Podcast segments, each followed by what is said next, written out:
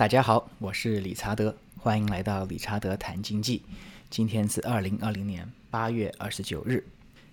今天我想大胆的预测一下将要发生的房地产危机。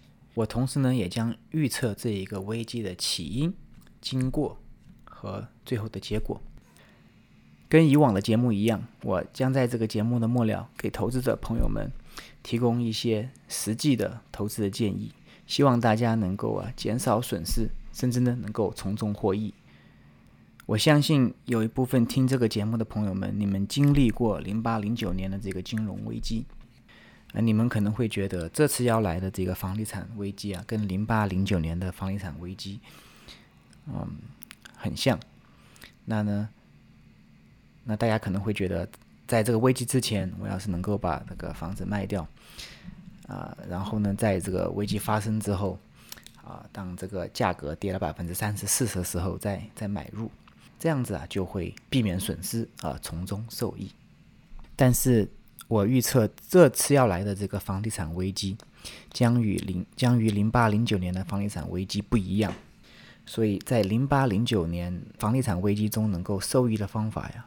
在这一次的时候哈，不一定适用。我在做预测之前，我想给大家分析一下现今的房地产的形势。当我说我预测会有房地产危机的时候，有些人可能会觉得很好笑，有些人可能会说：“哎，理查德。”你在三月份的时候说会有房地产危机，我们可能会相信。你现在说会有房地产危机，好像有点讲不通哈。现在房地产的形势是一片大好啊，疫情并没有使这个房价啊下跌，而且还涨得比原来的更猛更快，好像根本没有什么房地产危机。对，现在的形势一片大好。但呢，大家先别急着下定论，请等我做完预测和分析之后再下结论不迟。另外一点呢，就是我需要在这个房价最高的时候做出这样的预测，因为等到危机发生了之后啊，我再做预测的话，别人可能会说我是事后诸葛亮。所以让我们记住，今天二零二零年八月二十九日，当你几年之后回来重听这个节目的时候，你可以拿当时发生的事跟我的预测所比较一下。当然，在我的预测中有说的不对的地方。也烦劳大家多多指教，大家一同探讨。房地产经济学是一个很复杂而且很重要的一门经济学，它是由很多个环节所构成的，从政府的规划到投资者的投资，还有建商，还有材料供应者，最后有中介、有民众、有贷款公司、有银行。最终啊，它与整个国家的宏观经济有一个紧密的联系。所以说，这是一个，它是一个很重要的一个生态体系。那我们今天就看这里面最重要的两个环节，就是啊，民众和银行。民众用贷款购买房产后，贷款公司会把贷款证券化，然后打包卖给银行和机构。对民众跟银行来说，他们都盼望房价上涨。一旦房价下跌啊，民众和银行都有风险，但他们的风险结构不一样。举一个例子，在一个城市里面，有啊，比如说有东区跟西区，有一个投资者呢，他就在东区五十万买了一个房子，那在西区呢也五十万买了一个房子。那银行当然会有在有东区有很多一个贷款，在西区有很多个贷款。假设一年之后，因为种种的原因，西区的房子跌了百分之五十，跌到了二十五万；东区的房子涨了百分之五十，到了从五十万变到了七十五万。对于民众来说，哈，他的资产并没有变，他以前是五十万五十万，现在就变成七十五万二十五万，还是一百万。那呢，对银行来说却不一样了，因为在这个贷款里面，银行的利润是有限的。他最好的情况就是能够收回他所放的贷款，即使这个房子从五十万翻到了五百万，他银行的利润是有限的。银行最不喜欢暴涨暴跌，暴涨对银行没有特别的好处，但暴跌却对银行的损失是很大的。所以对银行来说，最好的情况就是一个城市东区、西区的房价都稳定上涨。在我们的例子里面，现在的情况呢，就是东区涨到了七十五万，低区却跌到了二十五万。那在二十五万西区里面买房子的民众呢，他可能就不愿意还贷款，那他们就会产生很多的坏账。那这样对银行的损失是极大的。虽然对普通民众来说，他们的总资产是一样，但对银行来说，西东区的快速上涨并没有给他们带出特别的好处，但西区的快速下跌给银行的打击是致命性的。好，我来简单的介绍一下二零零八年的这个房地产危机的情况。那个时候就是政府为了鼓励更多的人能够购房，所以说他们就担保了很多低收入的贷款。他们就鼓励很多低收入的人买房，而且呢，卖房的时候也不需要付太多的首付，有些甚至是零首付。还有一种情况呢，有些人在贷款的时候，他们的利率是浮动的，就是他们在头几年的时候只需要付一个很低的利率，几年之后呢，利率就突然间变得非常的高，有些人就无法承担，所以就导致了银行很多的这些房贷的资产呢，都成了不良的资产。那银行就要把这些房子收回来拍卖，越在这种拍卖情况下呢，就会导致这个房价继续下跌。那越下跌的话，就会更导致更多人不愿意付房贷，这样就产生了一个恶性的循环。所以在二零零八年、零九年的时候，啊，危机开始之后呢，到二零一二年的时候，房价才跌到最低点，大约跌了百分之四十到五十。那时候的房地产危机呢，是普遍的。全国性的。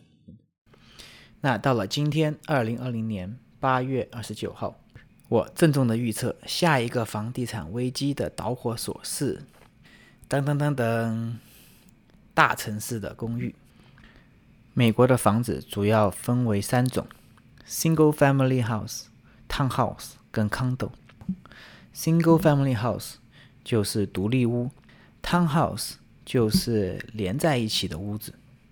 跟邻居是 share 一面墙的，condo 呢就是公寓。美国房子所在的区域呢，也可以大致分为三个区：城市、郊区跟乡下。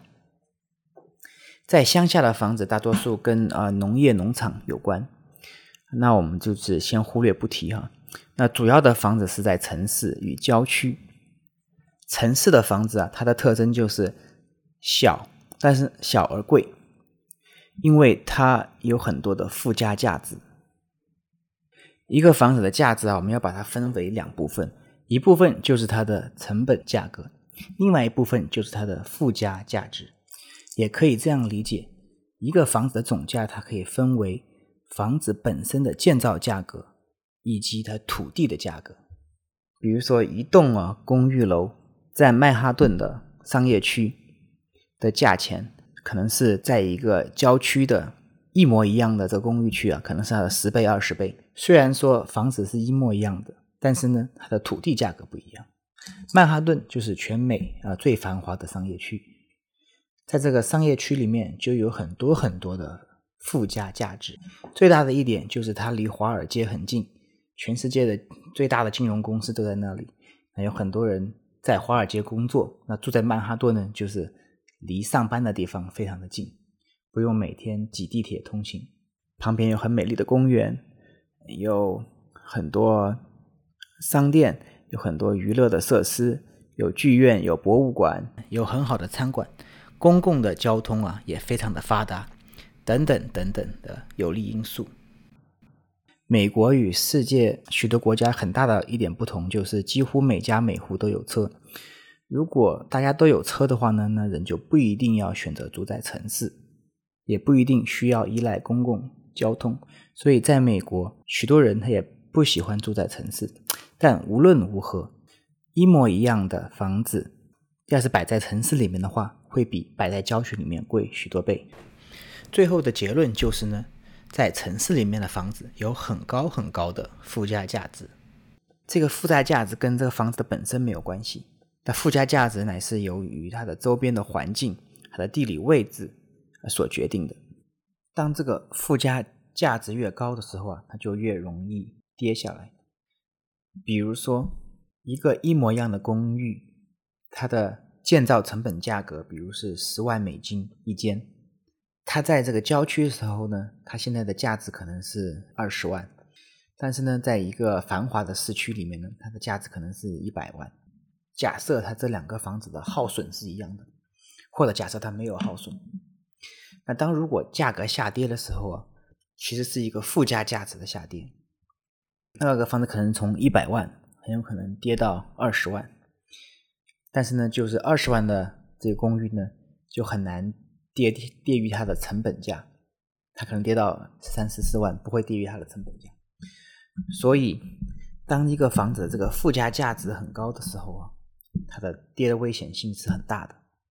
在这个城市里，大城市里的公寓就有这样的危险，比如说像纽约、像芝加哥。像啊旧金山这些大城市里面的公寓，我在做这个预测之后啊，去网上查了一些经济学家对现今房地产啊形势的判断跟分析，多数的经济学家都根本都没有提到有这个房地产危机的可能性，因为现在利息很低，所以房价一直在暴涨。即使有那个极少数的经济学家，他们表示对房地产的担忧，他们也没有一个人。说出这个第一个这个房产的导火索将是大城市的公寓。如果大家在哪里听说过有些其他经济学家也做过同样的预测啊，请转告我，我好跟他切磋切磋。在我为我的预测提供证据之前，我想跟大家讨论一下，什么样的预测才是一个高水准的预测？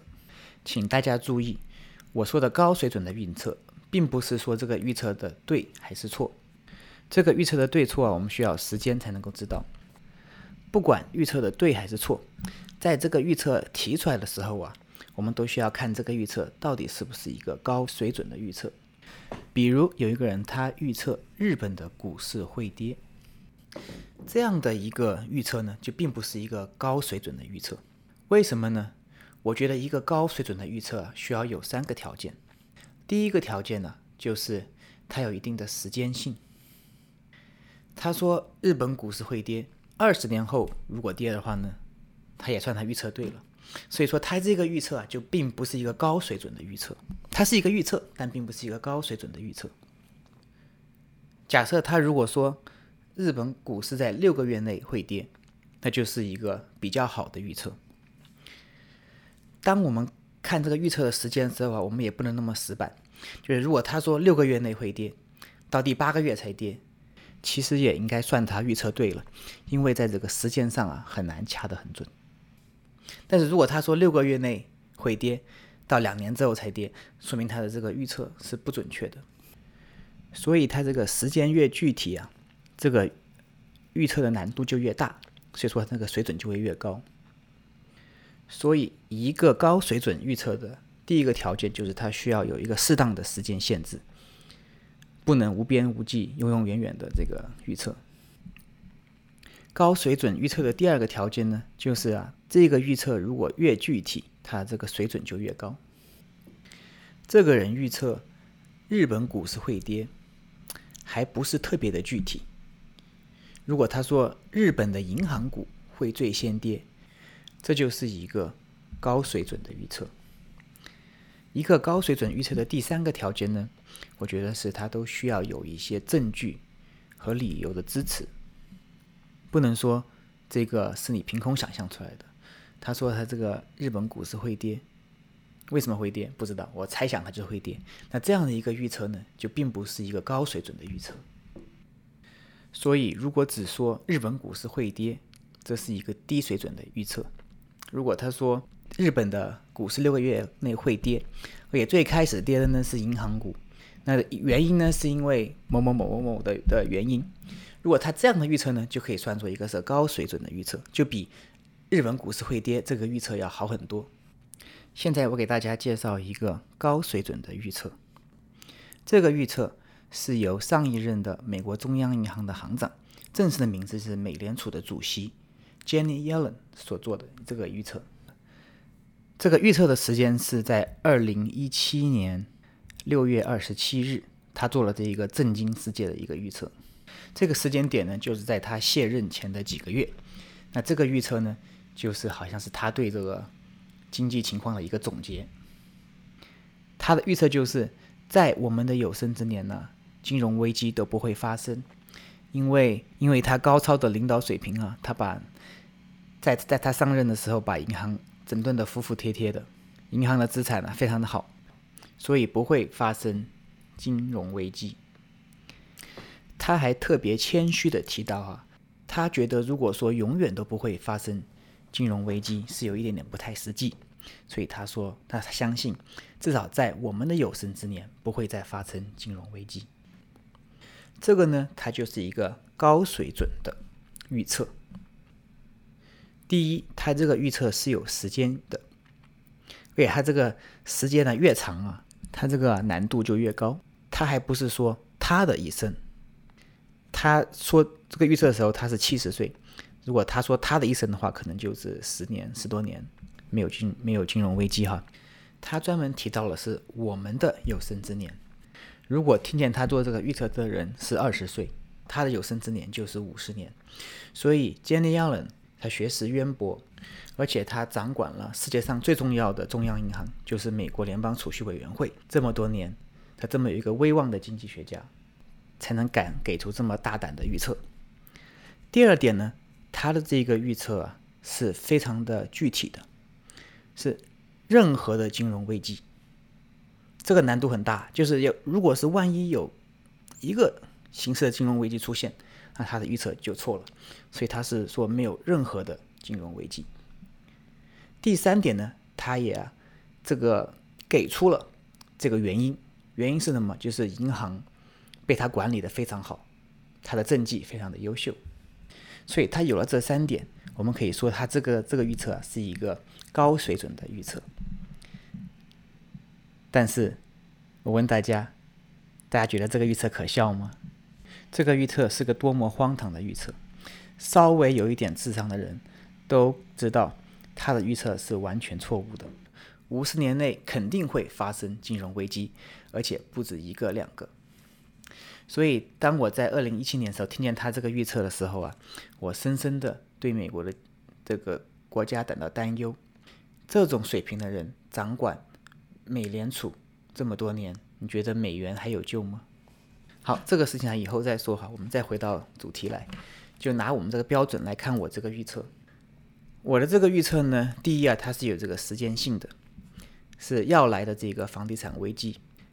我觉得可能是在两年左右吧，而且呢，我这个给的呢是非常具体的，就是房地产的危机，而且是呢，房地产里面还有这么多细节。我说了是大城市的公寓啊，如果是呃郊区的独立屋出现了危机哈，那我这个预测就是错误的。我说的是大城市的公寓屋先会发生这样的危机。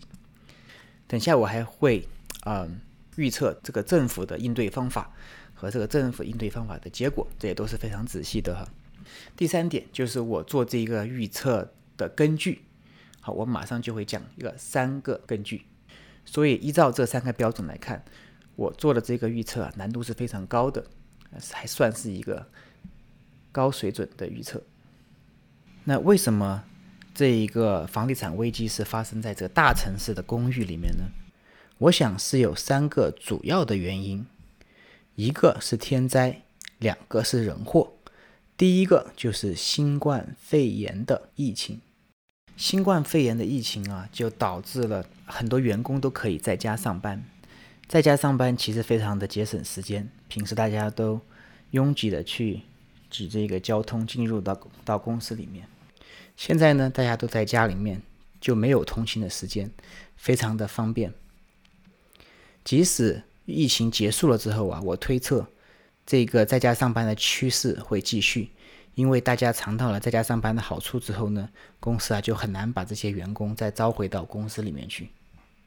所以说，当很多素人都可以在家上班的时候，很多上班族啊，他们就没有必要花贵的价钱住在城市里面小小的公寓里面，他们都会搬往郊区，在大城市的这些房地产的价格可能就会下跌。郊区的就会上涨，所以说第一个因素是天灾的因素，第二个因素呢是人为的因素。特别是在一些大城市的这些政客们，他们就推出了一些免租金的法案，就导致很多房东不愿投资大城市的公寓楼。那即使有投资呢，他们的回报是是零，甚至会是亏损的。所以这样会导致房东会抛售他们在大城市里面的公寓。这里啊，我就不细说了。如果大家如果啊有兴趣的话，我两周前做过一个节目，讲的是为什么免租金的法案会害惨房东跟房客。第三个原因呢，就是最近社会上引起的一些运动和暴乱。现在一个流行的社会上的一个运动。就是要削减警察。那当警察削减的时候呢，对城市的影响是很大的，因为城市人多，那犯罪率就比较高。当警察减少的时候啊，就会导致犯罪率的更加的上升。在美国的郊区，人与人之间的距离比较远，就不那么容易产生冲突。那特别是在美国的乡下，对警察的依赖更加少，因为乡下比较偏僻。等警察来的话，就会时间太久了，所以多数人都会持有枪支，这样的一个自我的防护。警察的作用是对大城市影响是最大的，当在越偏远的地方，警察的影响就越小。当这些民众们要求政府削减警察的经费，对城市的影响是最大最大的。很多在城市里的富人和中产家庭，他们看见犯罪率上升，同时呢，他们也争不过。这些暴力的民众，他们惹不起却躲得起，所以他们会悄悄地搬离城市，来到郊区跟乡下。这三种原因对大城市的公寓楼都是致命的，有一种的话都承受不了，何况这三种一起来。基于这三种原因的影响，所以我敢大胆的预测，在未来的一段时间内，美国城市的公寓房。特别是大城市的公寓房的价格会暴跌，在郊区独立屋的房价会上涨。那恰恰呢，正好美国的这个美国大城市的公寓房，他们的负债价值是很高的，所以他们下跌的余地会非常的大。对于银行来说呢，他们有很多的多数的资产呢是在这个大城市的公寓房里面。当大城市公寓房大幅度下跌的时候，银行就会。会遭到损失。即使郊区的快速上涨，对银行并没有太大的帮助。所以我预测，这样会导致房地产危机的出现。同时呢，我也预测政府一定会出手相救。如果真正有能力的执政者，他们就会改变这一些人为的政策，比如说加强治安，使这个环境变好。同时呢，取消这些免租金的法案，鼓励房东在城市里面投资，这是最好的。但是政府绝对不会这样做，政府它只会印钞票，而且这一次呢，跟零八年不同，零八年那时候产生用的是啊 QE，quantitative easing，量化宽松，就是印钱的这个好听的说法。这一次的量化宽松与零八到零三年的三次量化宽松不同。零八年的时候，美联储主席 Ben Bernanke 拍着胸脯向国会保证，这个量化宽松啊，只是一个特殊情况下的一个临时的政策，等到经济一好，它就一好转了，就可以全部把它收回来。当时啊，它这个量化宽松没有导致美元的贬值，是因为市场居然都相信他这样的保证。我当时在学校就写过这篇文章，说他在骗人，他的这个量化宽松是不可能被逆转的。事实证明，过去五年内经济特别好的时候，美联储的资产表根本就没有缩减，最多只是维持不变而已。我敢和任何人打赌，量化宽松不可能是临时的，一定是一个永远的。美联储的资产表只会变多。不会变少，印出来的美元呢也只会变多，不会变少。所以它这第一个不同就是这一次啊，就再没有人相信美联储有能力逆转这个量量化宽松，所以美元一定会贬值，会带来恶性的通货膨胀。这一次跟十年前的量化宽松的第二个不同，就是印钱就像吸上毒品一样上瘾一样，每次印的钱越多，越越多才越有效。这次疫情来了之后啊，美联储大开闸门放水，拼命的印钞。以前都是说百亿百亿美元的，羞羞答答的说，现在动不动就上万亿。所以我预测二零二零年的这个第四次的量化宽松啊，比前三次的总量都还要多。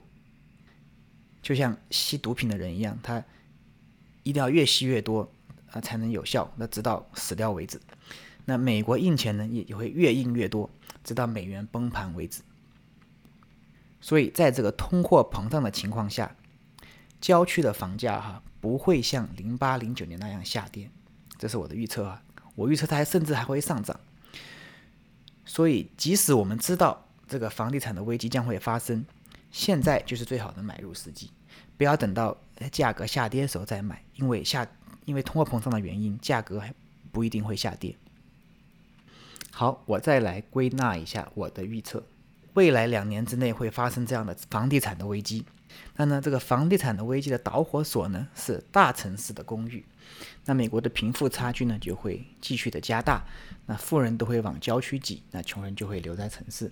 那美联储呢会疯狂的印钞票来相救，就会导致啊美元的贬值、通货膨胀，最后是一个 stagflation。那 stagflation 我以后再具体说哈，就是经济的停歇性的这个通货膨胀，就是经济啊后退，但是呢又有严重的通货膨胀。好，在这节目的末了，我对投资朋友们的建议是啊，在要来的房地产的危机中，大城市公寓的业主和银行是最大的受害者，所以银行股再便宜都不能买，大城市的公寓啊再便宜也不能买。应对通货膨胀的方法呢，就是千万不要持有长期的持有美元的现金和任何美元的长期债券。那同时呢，如果有朋友在那个美国的大城市里面有公寓资产的话，就千万不要持有这些公寓资产。如果还有机会的话，你们在危机来之前将它卖掉，不用谢啊。